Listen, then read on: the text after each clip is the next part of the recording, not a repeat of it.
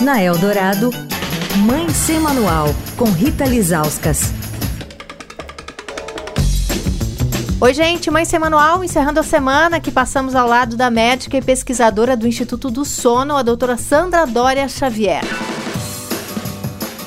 A gente conversou sobre a importância de evitar telas antes de dormir, da importância do sono reparador e hoje ela vai nos dar ali um passo a passo para que os nossos filhos durmam bem. Como é que se faz, doutora? Então, primeira coisa que eu acho fundamental passar é dar o exemplo. Né? Então, muitos pais me procuram falando: meu filho dorme muito tarde, mas aí eu questiono: qual é o horário que vocês diminuem o ritmo, que vocês apagam as luzes? Ah, meu marido chega às 10 horas da noite, aí tudo acelera. Esse desaceleramento ele não é de uma hora para outra, precisa ser devagar.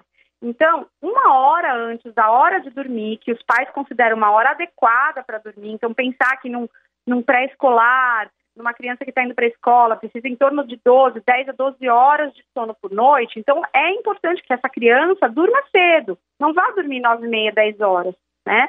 Então, que ela vá dormir em torno de 8 e meia, 9, e antes disso, então, você precisa criar um ritual de sono, para que, que, a criança perceba o quão importante é seguir uma rotina diária, né?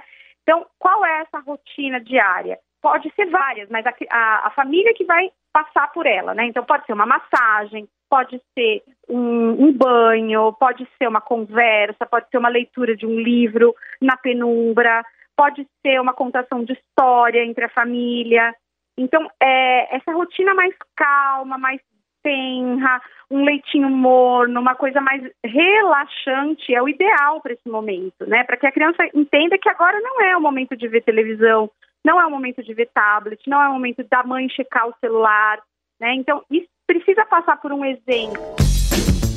Quer falar com a coluna? Escreve para mãe sem manual, arroba estadão.com. Rita Lisauskas para a Rádio Dourado, a rádio dos melhores ouvintes. Você ouviu Mãe Sem Manual, com Rita Lizauskas.